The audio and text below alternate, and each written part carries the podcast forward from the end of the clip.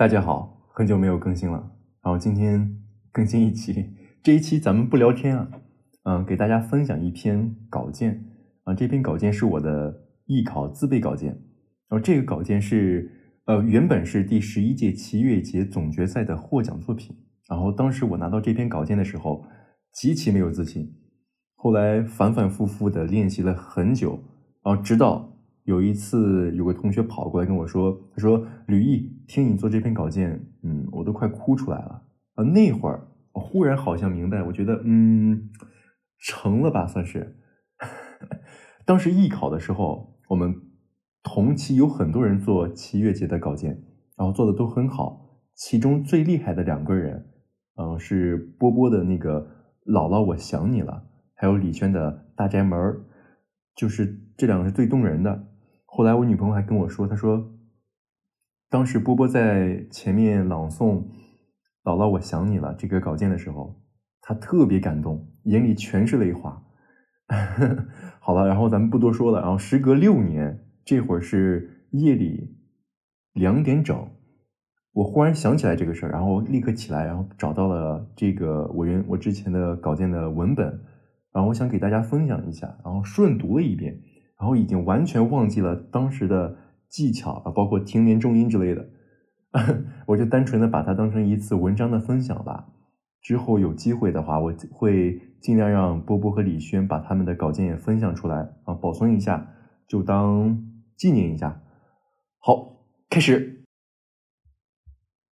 周恩来位于文津街的解放军三零五医院有两套宽敞的病房，一套是为毛泽东主席准备的，他没有住；另一套住进了人，他是我跟随已久的周恩来总理。一九七五年五月的一天，周总理在散步时。曾问身边的医护人员：“你们说实话，我究竟还能坚持多久？”医护人员猛地一怔，赶紧露出笑容，想用几句轻松安慰的话语搪塞过去。周总理抬眼望着天空，仿佛在正视那冥冥之中的死神，忽然坦然的笑了。他渐渐收起笑容。换上一副严肃的神情。你们一定要把我的病情随时随刻如实的告诉我，因为还有许多工作我要做个交代啊。医护人员的眼里陡的涌起一层泪花。总理，您叫我们怎么讲啊？周总理的脸上逐渐恢复一丝不易辨清的浅笑。他缓缓说道：“好了，不用说了。”一九七五年六月，周总理毅然拒绝所有医生的劝告，拖着沉重的病体去参加贺龙元帅举行的骨灰安放仪式。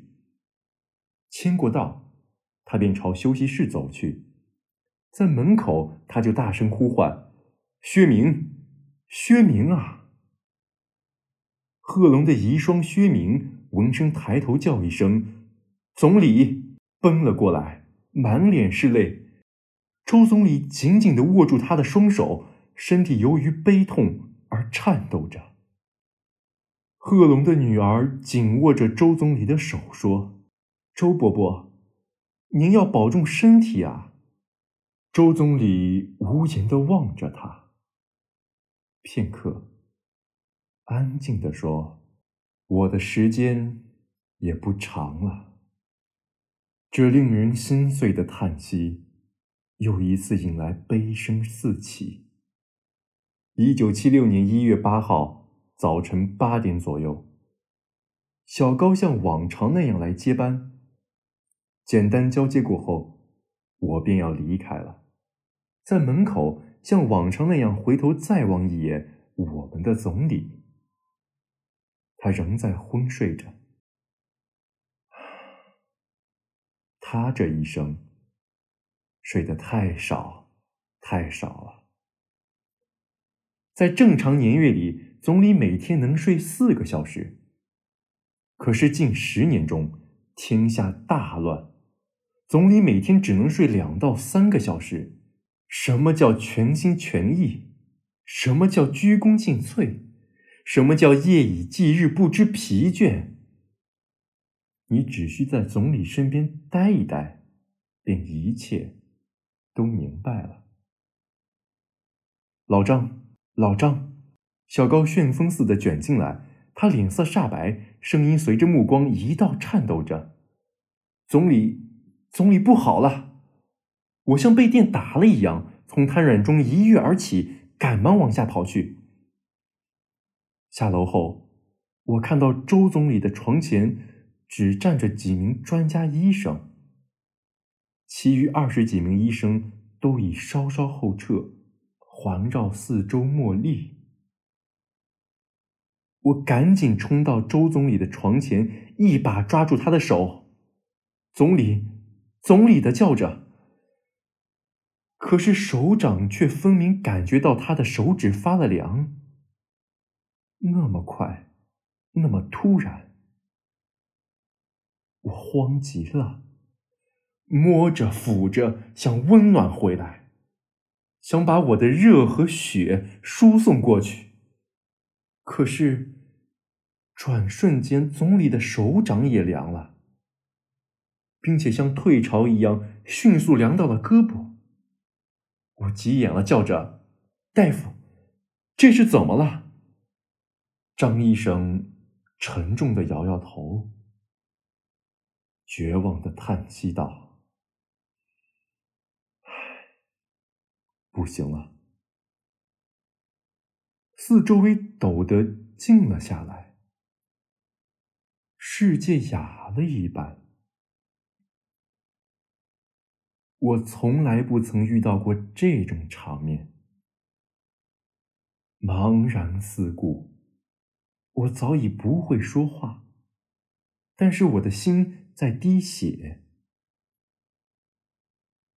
我看到一圈低垂的头，我哭出了声音，所有人都放开了悲伤。